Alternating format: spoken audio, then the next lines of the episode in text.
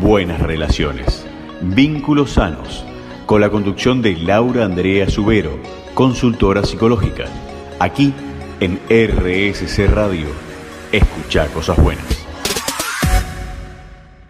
Muy, pero muy buenas noches. Mi nombre es Laura Subero y les doy la bienvenida a Buenas Relaciones en este espacio de RSC Radio donde escuchás cosas buenas Vamos a compartir una hora para aprender a amarnos cada día un poquito más. Estamos trabajando muchísimo los vínculos sanos, la responsabilidad afectiva. ¿Qué es una pareja saludable? ¿O cuándo un vínculo no está bueno para saber cuándo empezar a correr, cuándo pedir ayuda también, ¿no?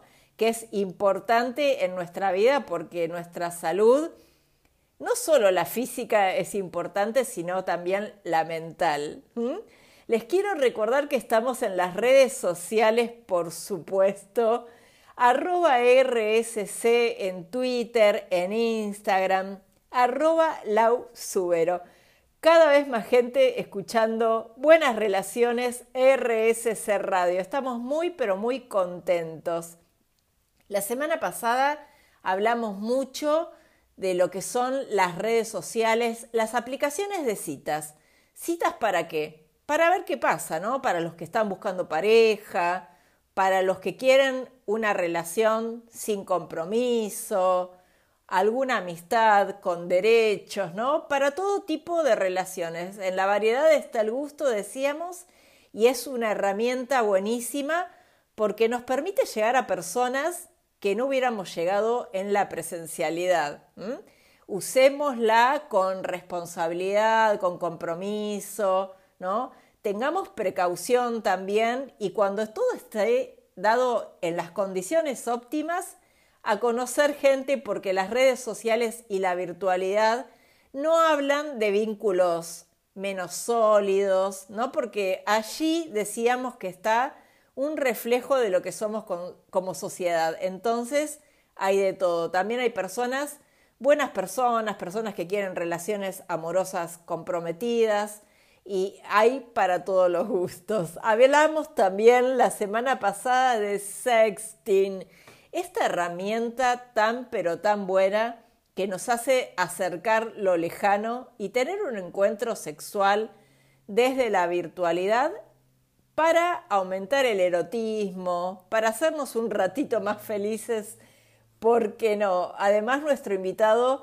estuvimos hablando con él y compartiendo un bloque charlando sobre los mandatos familiares, todo lo que tenemos para seguir aprendiendo, ¿no? Hoy vamos a hablar de temas sumamente apasionantes en los vínculos amorosos, intimidad, pasión y compromiso. ¿Qué son? ¿Qué tienen de parecido y de diferentes todos ellos en las relaciones amorosas con nuestro invitado? Y por supuesto también tenemos el segundo bloque. No se lo pueden perder nuestro bloque sexual. Y ahora sí, para entrar en el tema, les quiero contar que es muy necesario que aprendamos que en los vínculos amorosos todos tenemos diferentes roles, pero hay dos que no pueden faltar. ¿Cuáles son? Ser amantes y ser amados. El amante no es esa persona que tiene una relación amorosa fuera de su pareja o de su matrimonio.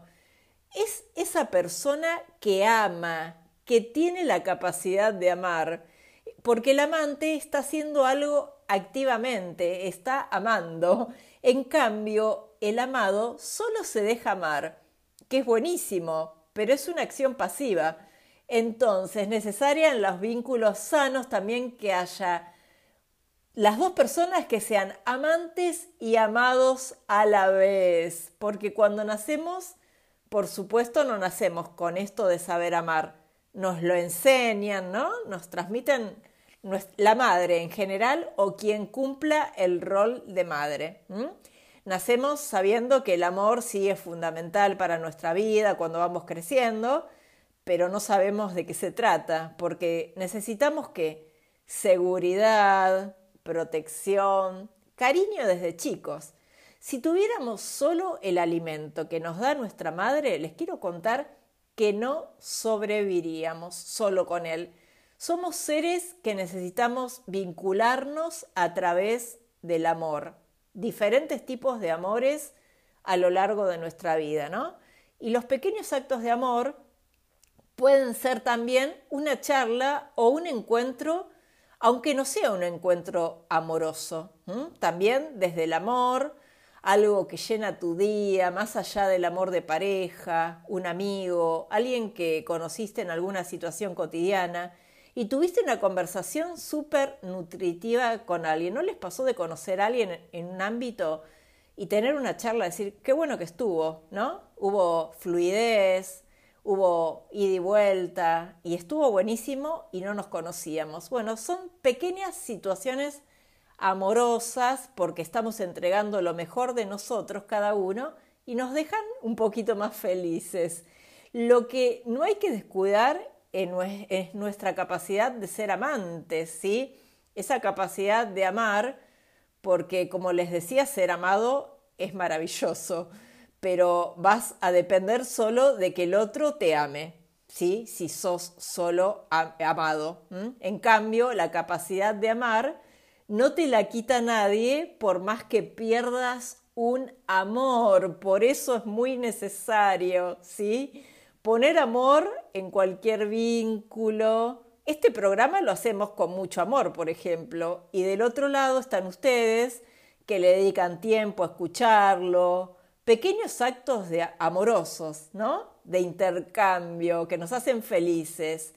Que alguien no me ame va a ser que la voy a pasar mal o no muy bien. Pero si yo tengo la capacidad de amar, me voy a sentir, les puedo garantizar, muchísimo mejor que si solo aprendí a ser amado.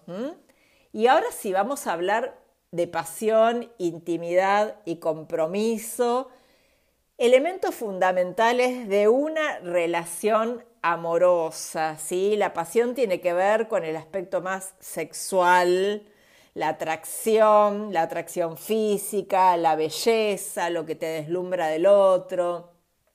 Esa, esas ganas y necesidad de exclusividad y en la pareja es el elemento menos controlable conscientemente, ¿no? Esto que te pasa o no te pasa independientemente más allá de que querramos que suceda o no, ¿sí? Quizá nos atrae a alguien muchísimo y cuando estuvimos cerca no te pasó nada, ¿no? Acariciamos una pared, ¿qué pasó? O de repente querés que te pasen algunas cosas con otras personas o que no te pasen algunas cosas con otras personas porque tiene características negativas que no te gustan, ¿no? algunas características que tienen que ver con su personalidad, etc. Y te pasan un montón de cosas con esa persona. ¿Por qué? Porque lo único que no podemos controlar en nuestra vida es la pasión y es el primer riesgo que asumimos en nuestra vida. Por lo tanto, también cuando nos atrae alguien muchísimo y no nos pasa nada, no lo vamos a poder disfrazar ni construir.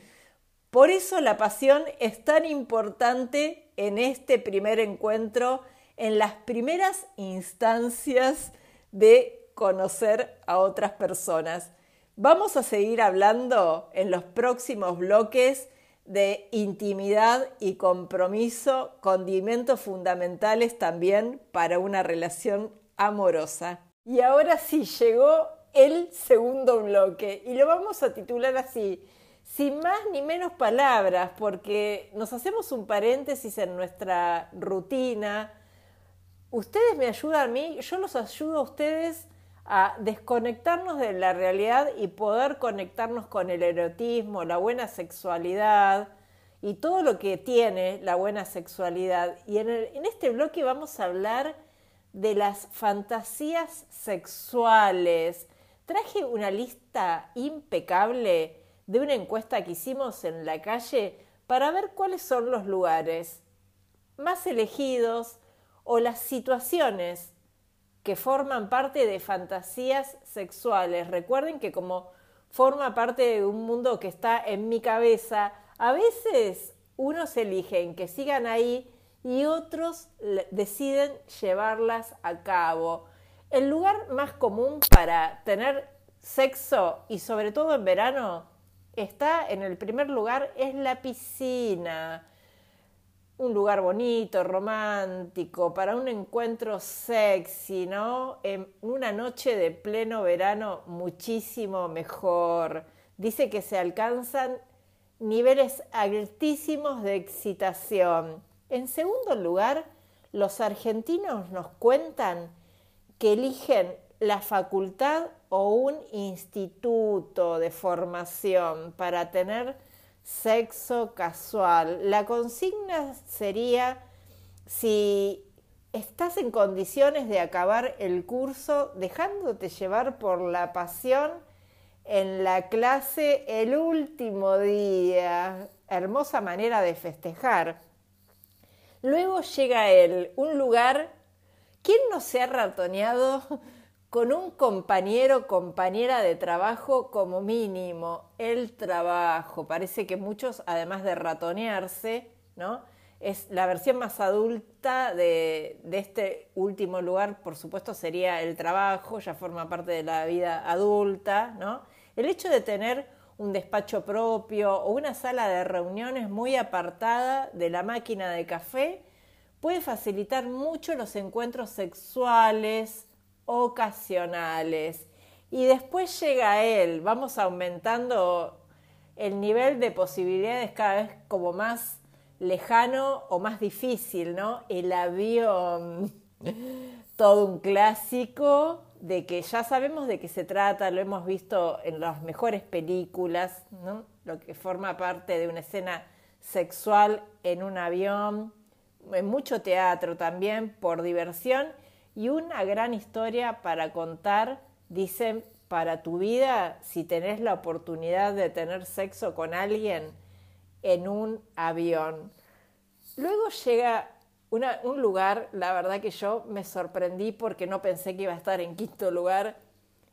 Un pajar, señoras y señores, ¿sí? Así lo, lo han votado, que remonta a las películas de granjeros, la familia Ingalls, sería el lado B de los Ingalls.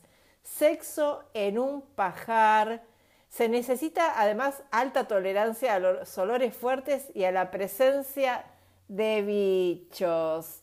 Luego llega el, el ascensor, ¿sí? En sexto lugar, formando parte de esta fantasía sexual. Dicen que tener sexo en un ascensor es todo un arte, para que hay que tener en mente muchas cosas, como el tráfico del mismo, ¿no? O el funcionamiento concreto del elevador para saber cuándo frenarlo, cuándo no tiene que parar en determinado piso para que además se sume gente a esta, a esta fantasía, los vecinos, ¿no? Los famosos vecinos. En séptimo lugar llega el barco romántico, si los hay, sí, un barco que dice que es hermosísimo tener sexo en un barco porque acompaña el suave balanceo de las olas, que es una experiencia inolvidable para hacer el amor en la cubierta del barco con el motor apagado al anochecer. ¿Qué más?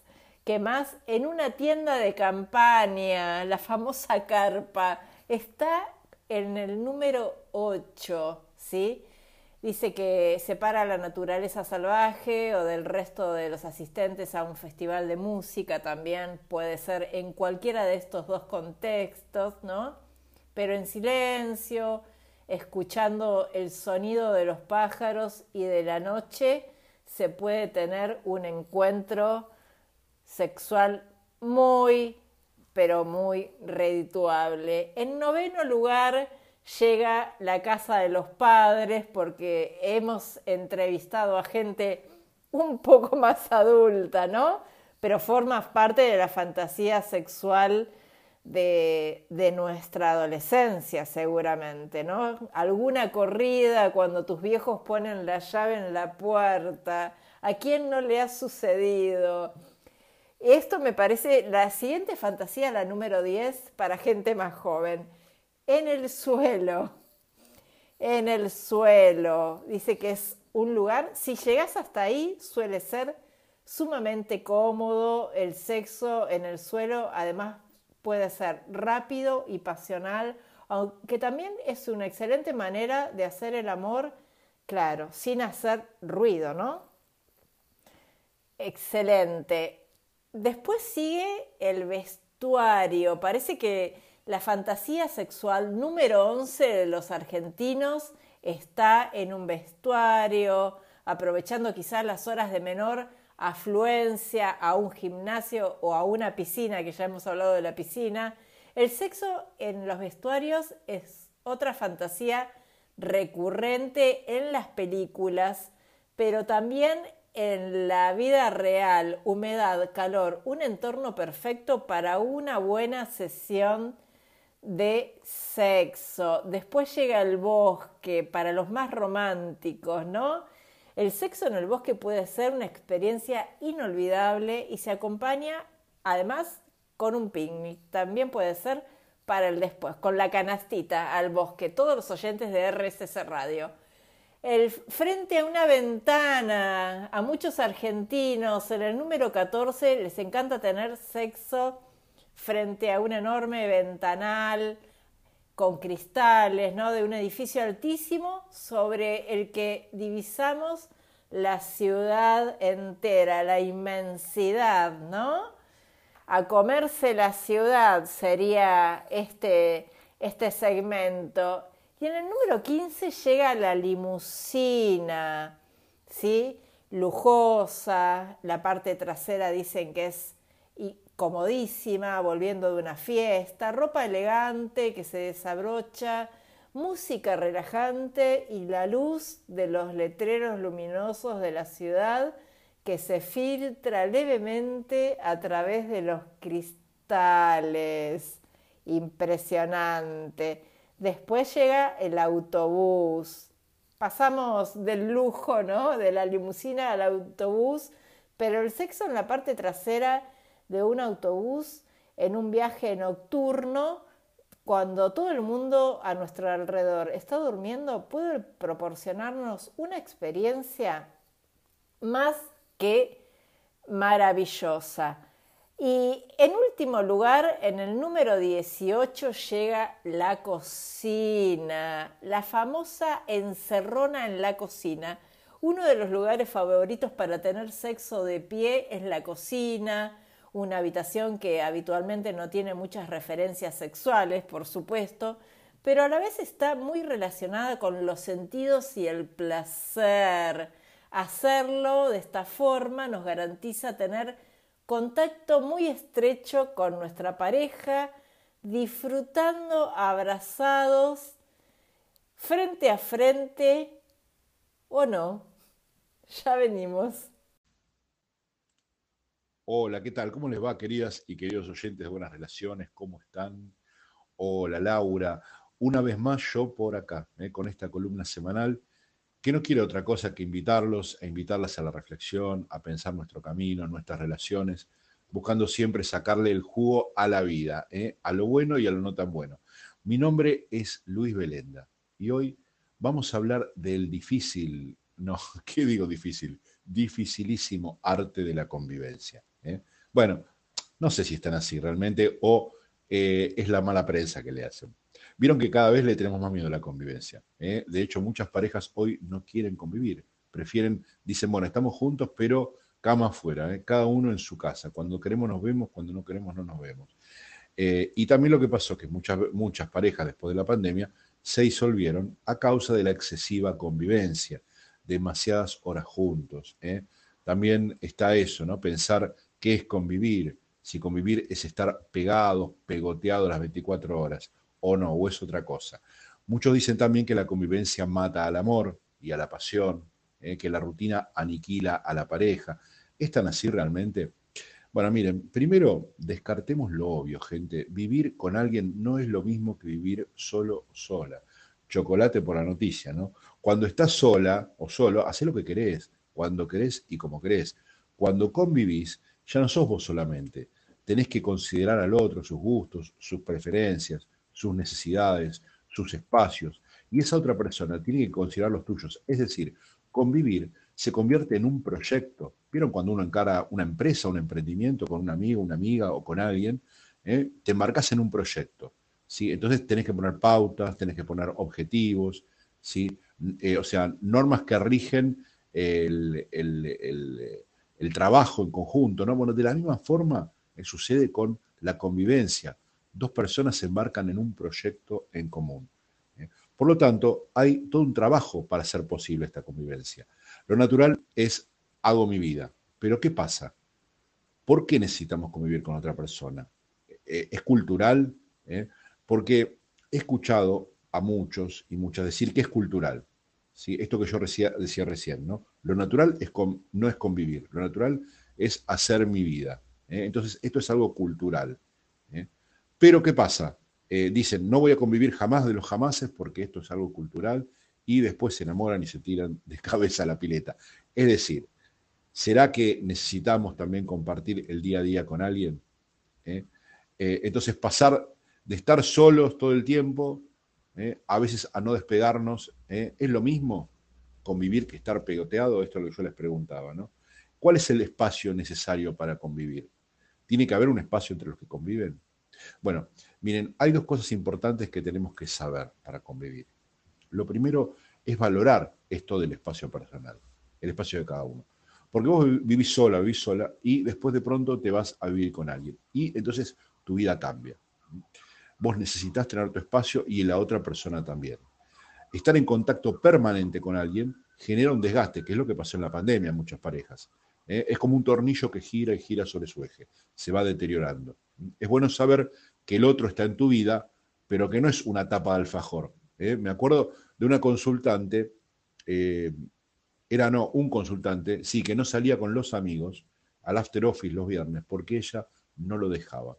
Eh, si venía, si iba, tenía que ir con ella. y conocí también el caso del novio que se paraba atrás de, su novia para hacerle masajitos en el cuello cuando ella entraba en los mails en su computadora para mirar a ver qué estaba haciendo. Esto no es convivir, esto es asfixiar. ¿eh? es trasladar a la pareja mis mambos no resueltos. Es la cómoda, obviamente, ¿no? En vez de hacerme cargo de mis problemas, prefiero cargárselos a mi pareja. Esto lo tenemos que tener en cuenta. Tenemos que ser capaces de mirarnos a nosotros mismos para poder convivir. ¿eh? Hay que dar un espacio suficiente a la otra persona, porque para vivir en una cárcel, o con alguien que te está controlando todo el tiempo, o con alguien que no puede despegarse de vos porque no sabe estar solo o sola, ¿eh? a la larga te va a llevar bien, bien lejos de esa persona. Primer consejo, si no querés perder a la otra persona, no lo asfixies. Segundo, la flexibilidad es la clave de toda convivencia. Vieron que esto, ¿qué, es esto de la flexibilidad? Bueno, vieron que, para darles un ejemplo, que cuando dicen que cuando uno se pone viejo o vieja es más difícil convivir. ¿Vieron? Esto es más difícil cambiar. ¿eh? No es que es más difícil convivir, es más difícil cambiar. Esto sucede porque con la edad nos vamos aferrando a nuestro mundo a nuestras creencias, a nuestras costumbres, cosas, eh, y nos vamos resistiendo a los cambios. Eh. Nos cuesta más soltar lo que tenemos y que hace muchos años que tenemos y tomar cosas nuevas. Eh. Esto también le pasa a mucha gente, pero no por la edad, sino porque son personalidades rígidas. Entonces van al choque con todo lo que sea distinto a ellos. Esta es una condición difícil para la convivencia, también para la crianza de los hijos, ténganlo en cuenta. La flexibilidad en cambio, es una virtud que tenemos que cultivar. El vidrio se rompe, el plástico se dobla, se amolda. Esto mismo pasa con las personas. La rigidez hace que uno de los dos se quiebre, pero cuando hay plasticidad, podemos buscar puntos de contacto, de acuerdo, sin fisurarnos. ¿eh? ¿Y cómo se logra la flexibilidad en la relación, en la convivencia? Bueno, es importante dejar de pensar que mi punto de vista es el centro del universo. Esto es difícil, ¿eh? pero estamos acostumbrados a mirar la vida así, ¿eh? reconocer mi falibilidad, es decir, que me puedo equivocar, que el punto de vista del otro, que no me gusta, es tan válido como el mío, incluso si es mi hijo o hija, ¿eh? porque muchas veces también eh, tenemos, eh, podemos tener como padres o madres actitudes peyorativas y mm, valorar menos el punto de vista de nuestro hijo o hija porque es menor, ¿sí? porque no tiene experiencia en la vida, entonces podemos decir lo que sí son pavadas, ya vas a aprender, vos no sabes nada, ¿no? Ese tipo de actitudes eh, confrontativas no ayudan a que el menor o la menor puedan incorporar una, visión más amplia. ¿eh? Lo que tenemos que hacer es flexibilizar, ponernos en su lugar, recordar cómo éramos cuando teníamos esa edad, ¿sí? y eh, tratar desde ahí de ayudarlos a mirar ese mundo que nosotros por ahí hemos visto porque tenemos más años. ¿sí? Y a veces también darnos cuenta que que no siempre eh, todos tenemos que pensar lo mismo ¿eh? y que nuestros hijos e hijas no tienen por qué tener la misma visión del mundo que nosotros. ¿eh? nuevamente, volver a esto. ¿no? Mi vida yo la construí como yo creí que tenía que hacerlo, pero hay otras formas de vivir la vida, hay otras formas de, ser feliz, ¿sí? que por ahí yo no comparto, pero tengo que tener esa capacidad de ponerme en el lugar del otro y mirar el mundo como el otro lo ve también. ¿eh? ¿Se acuerda cuando hablamos de los mapas del mundo? ¿Eh? Cada uno, cada persona tiene un mapa del mundo, ¿eh? pero los mapas son diferentes. El mundo es uno, está ahí afuera, pero cada uno tiene un mapa diferente. Poder leer el mapa del otro nos ayuda, no querer verlo, porque el nuestro es el único y se acabó, ¿saben qué? Nos destruye. Destruye la convivencia y la relación. Convivir tiene muchas dosis de renuncia y de despojo. El amor es renuncia dar un punto de vista para ver el otro, confiar y dejar que haga su vida sin mí en algunos momentos del, del, día, dejarlo ser, no intentar manipularlo para que sea lo que, haga lo que yo quiero que sea, reconocer las propias limitaciones, los propios mambos, como, como decía antes, y buscar ayuda, es una forma de despojo, de humildad, porque renunciamos a nuestra soberbia. ¿eh? Y hablando de humildad y de renunciar a nuestra soberbia, a nuestro ego, es importante poder enmendar los errores que cometemos también, ¿eh? para la convivencia, pedir perdón. Hay gente que le cuesta mucho pedir perdón. ¿eh? decir, me equivoqué, tenías razón. Es verdad, no es fácil, porque sentimos que nuestro ego se lastima si hacemos eso. Pero ¿saben qué? Ah, es, es un ejercicio muy saludable. Si vos, que me estás escuchando, sos de esas personas, ¿eh? tenés que preguntarte, ¿qué te pasa? ¿A qué le tenés miedo? No vas, a, valer menos si pedís perdón. Vas a ser más valioso a los ojos del otro. Vas a cruzar un puente que te separa en este momento y te aseguro que las cosas mañana van a estar mejor. Abandonar las guerras, las estúpidas e inservibles guerras que armamos con silencios, con gestos de la cara, con comentarios con doble sentido, con gritos y peleas para tener razón, para defender el honor. Yo soy así, dicen algunos, ya sabes cómo soy y no voy a cambiar, yo siempre hice las cosas así. ¿Cuántas, cuántas patrañas nos inventamos las personas para escondernos de nosotros mismos? Cuánto miedo hacer algo diferente a lo que fui hasta ahora. ¿Eh? Hay que aflojar, gente. ¿eh?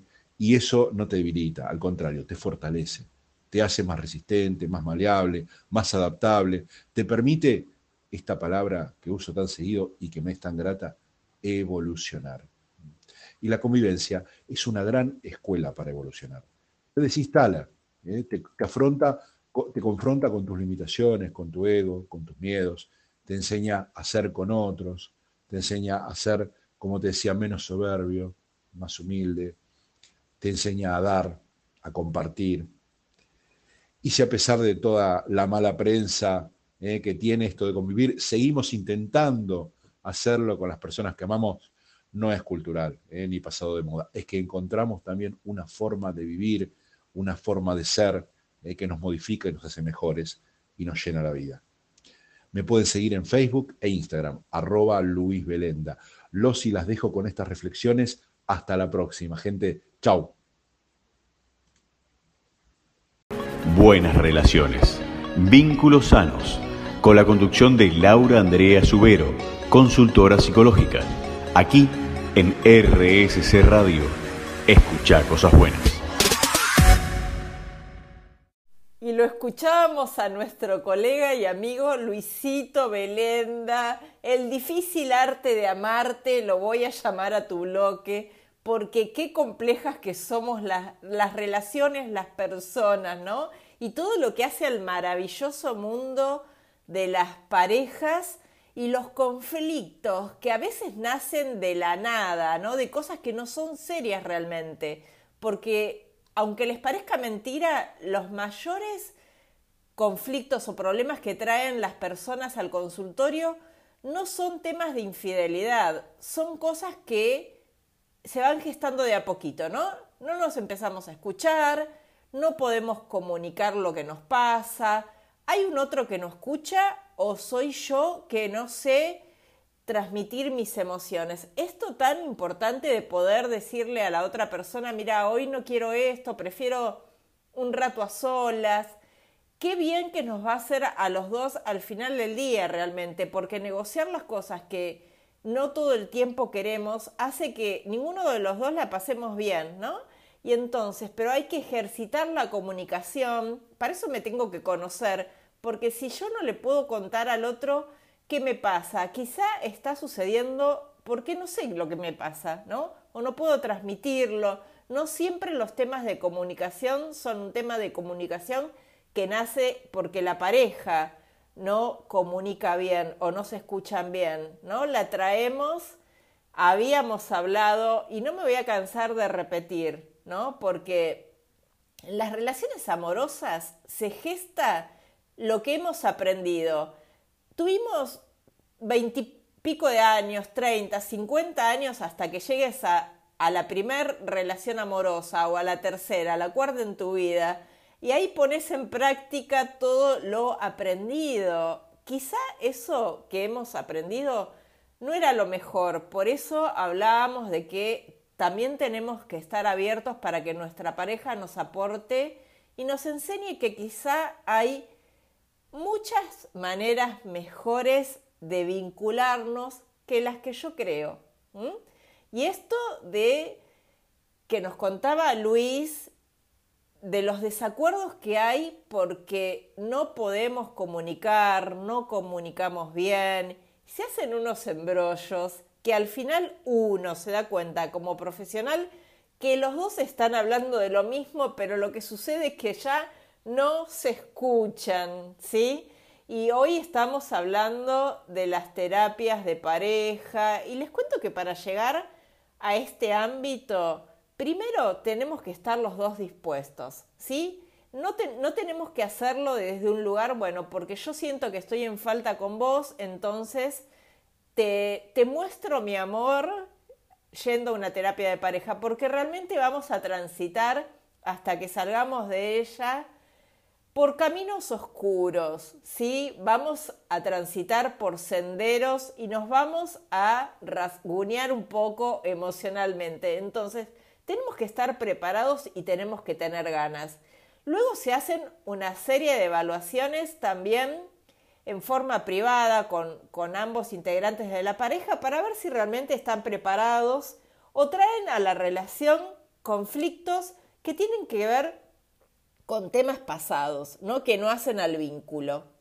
Si hay cosas para revisar, bueno, ambos se tomarán un proceso de dos meses o tres en forma individual y nos volveremos a ver en unos meses cuando los dos tengan ese pasado limpio, ¿sí? Y podamos rearmar la relación. Después de eso, si está todo bien, si es una pareja que trae mucho conflicto, bueno, empezamos a trabajar ¿Qué, es? El vínculo, cómo se relacionan, si hay asimetría o simetría de poder en la relación, cómo se manejan, cómo manejan el dinero, cómo se vinculan, cómo se relacionan, ¿sí? Son dos personas, ya dejaron de ser dos personas que hacen a un vínculo. Entonces trabajamos el vínculo. Se supone y necesitamos que esas dos personas tengan temas pasados resueltos, ¿sí? Y entonces empezamos a conocer cómo funcionan o cómo no funcionan esas relaciones, ¿no? Y lo importante empezar a trabajar y generar situaciones de reconocimiento y de admiración al otro, porque generalmente las parejas llegan con tanto desgaste que no se sienten miradas, reconocidas, que sienten que todo lo que está haciendo es, negativo, que lo bueno no se ve. Entonces empezamos a trabajar la comunicación asertiva también y tratar de explicarles que hay otra forma de vincularnos, ¿no? La admiración eh, al otro, esto empieza a construir qué? La balanza afectiva, las buenas palabras, hablar bien, pedir las cosas bien. No es lo mismo decirle, che, dejas todo tirado, ¿no? Que decirle, me gustaría, necesito, me ayuda, tal cosa, ¿no? Y esto empieza a jugar en el debe y en el haber, en la cuenta emocional de la pareja, porque necesitamos que la cuenta tenga saldo a favor en las crisis, si no vamos a entrar en default emocional. Imprescindible tener la cuenta siempre con saldo a favor para cuando lleguen las crisis tener con qué pagarlas, ¿sí? Y las situaciones negativas o comentarios negativos se dan solo cuando, cuando estamos enojados y luego podemos pedir disculpas. Esto sucede en un vínculo sano, ¿no? Está bien, las relaciones discuten. Las parejas se vinculan muchas veces discutiendo, pero las buenas relaciones lo hacen bien y luego de ellas piden disculpas. Lo bueno es no vincularse desde la discusión, ¿sí? Y también las relaciones amorosas saludables aceptan las disculpas, ¿sí? Esto de no entrar, bueno, no, me pediste disculpas, necesito que me pidas disculpas, pero ahora que me pediste disculpas, siento que no es genuino porque yo te lo pedí, no. Cortamos el enrolle si pretendemos tener una relación sana. Hablábamos del amurallamiento, que es una anestesia para evitar el dolor, ¿no? Pero también nos impide que corrernos, movernos y ver cosas nuevas. No podemos vivir instalados en el amurallamiento, porque el amurallamiento, así como nos preserva cuando hay una pelea, es una cárcel cuando queremos estar bien. Entonces tenemos que encontrar los límites para cada situación, ¿no? Poner una balanza será también el gran desafío de las relaciones y saber cuándo terminar una discusión o un enojo, ¿no?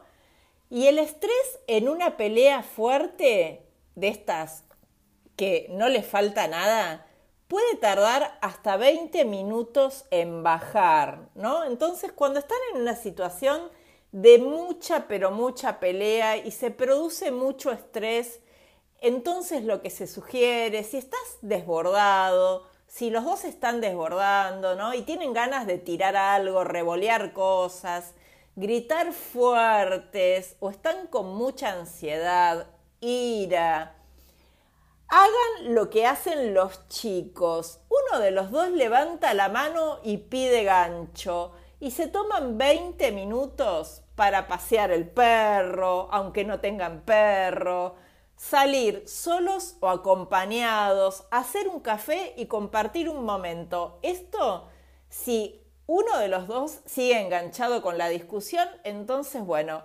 besito en la frente, mi café, mi paseo con el perro va a ser solo.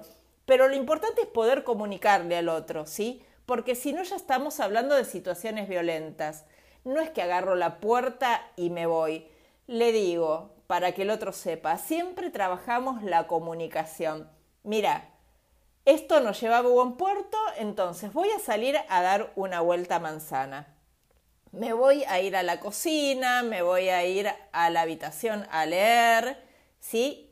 Y en 10 minutos vuelvo. Esto de poder contarle al otro que yo salgo o me corro de la situación, pero que también sepa que voy a volver porque hay muchas relaciones tóxicas que se vinculan desde irse sin avisar o que el otro se quede mirando como el otro salió, sin saber a dónde fue, cuándo vuelve y empiezan a vincularse desde que, desde el miedo, empieza ahí a aparecer el miedo a que el otro, yo no sé si vuelve ahora, dentro de 12 horas, mañana, ¿no?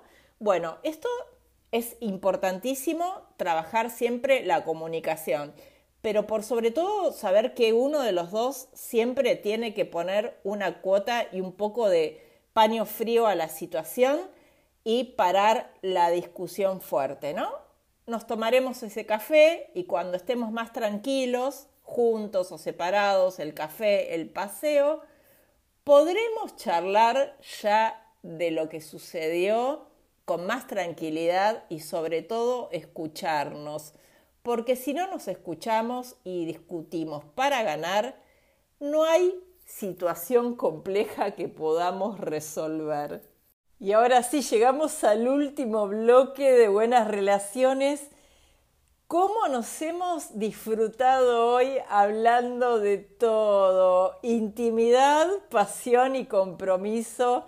Les quiero recordar nuestras redes sociales, arroba RSC en Twitter, en Instagram, arroba Lau Subero. Además, recuerden que toda la programación de esta maravillosa radio está en Spotify, porque nada se pierde, todo se transforma, como en la vida, ¿no? Hoy hablamos muchísimo y de los compromisos en las relaciones de pareja, el decir te amo también deja un compromiso fuerte con el otro y con el que lo dice, ¿no? Ya está, ya se dijo. ¿Qué hacemos ahora? Generalmente las personas que tienen apegos evitativos, recuerden que ya hemos charlado en algún programa de los diferentes tipos de apego. Si no lo pudieron escuchar o no lo recuerdan, van a Spotify tienden a no manifestar ¿no? desde la palabra estas personas, porque no quieren quedar expuestos, por lo que tienen asociado la exposición al sufrimiento, ya sea porque lo vivieron desde chicos o alguna relación amorosa los dejó con alguna herida. Por eso también van a tener más dificultad para comprometerse. Decíamos también que la pasión es inconsciente, que sucede o no, sí se puede reconstruir y trabajar en una pareja que por alguna razón la perdió o la está perdiendo, ¿no? Por el desgaste de los años o por alguna situación externa que invadió la pareja. Pero lo que no se puede construir la pasión si no fluye de entrada sola.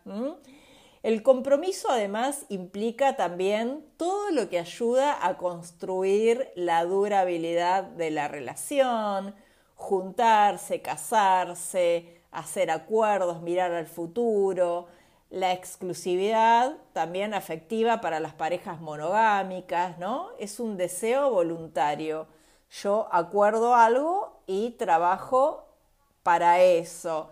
En general se arranca una pareja y se espera que lo primero que fluya y mucho, que es la pasión, porque la intimidad y el compromiso dijimos que viene con el tiempo, ¿no? No pueden existir, en cambio, eh, de antemano, por supuesto, porque no conozco a la otra persona, pero antes se comenzaban las relaciones con compromiso. Somos novios o quizá parejas que no se conocían, que había compromisos familiares, ¿no?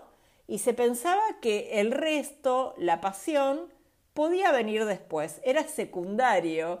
Hoy, por supuesto, cambiaron las prioridades y cualquier modalidad, por supuesto que está buena mientras dos personas funcionen bien y estén de acuerdo, ¿no?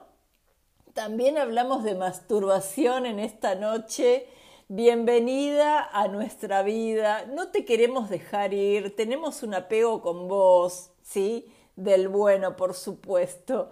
La próxima semana vamos a hablar por qué nos enojamos y qué nos pasa cuando nos enojamos con la pareja y el manejo de las dificultades en las relaciones. Y además, ¿por qué quedamos a veces prisioneros del pasado? Muchísimo para reflexionar el próximo martes a las 22 y ahora sí, para terminar, vamos a, contar, a charlar y les voy a leer algo que tiene que ver, por supuesto, como todos los finales de buenas relaciones, hablando de amores.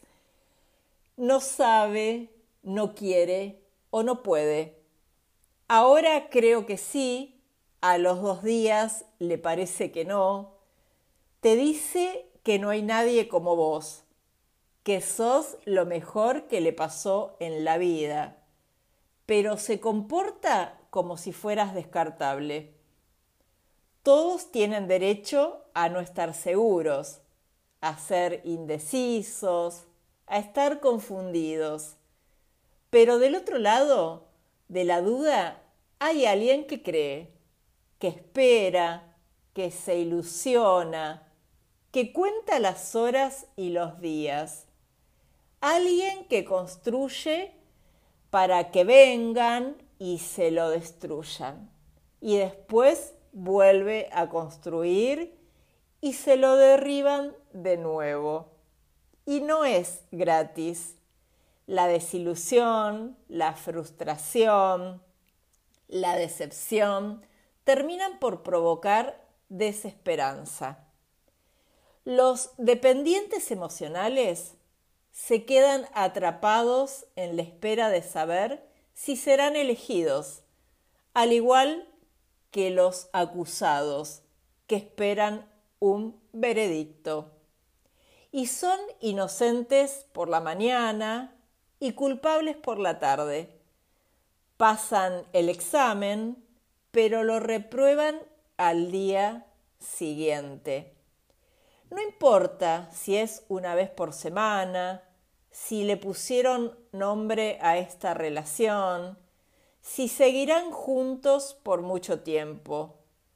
Lo que sí importa es que construyan un pequeño espacio de certeza, la de saberse amados y deseados, la de saber que quieren estar juntos, sin tener que hacer un posgrado para saber qué es lo que el otro quiere. Así, clarito y sin vueltas, sin tanta duda, sin el dolor del que espera lo que no sabe si llegará. El amor no duda tanto. Los miedos sí. El amor es para valientes cobardes, abstenerse. Y esto sí fue todo por hoy. Nos reencontramos el próximo martes a las 22 horas en este espacio de radio donde se escuchan cosas buenas. Sean muy, pero muy felices.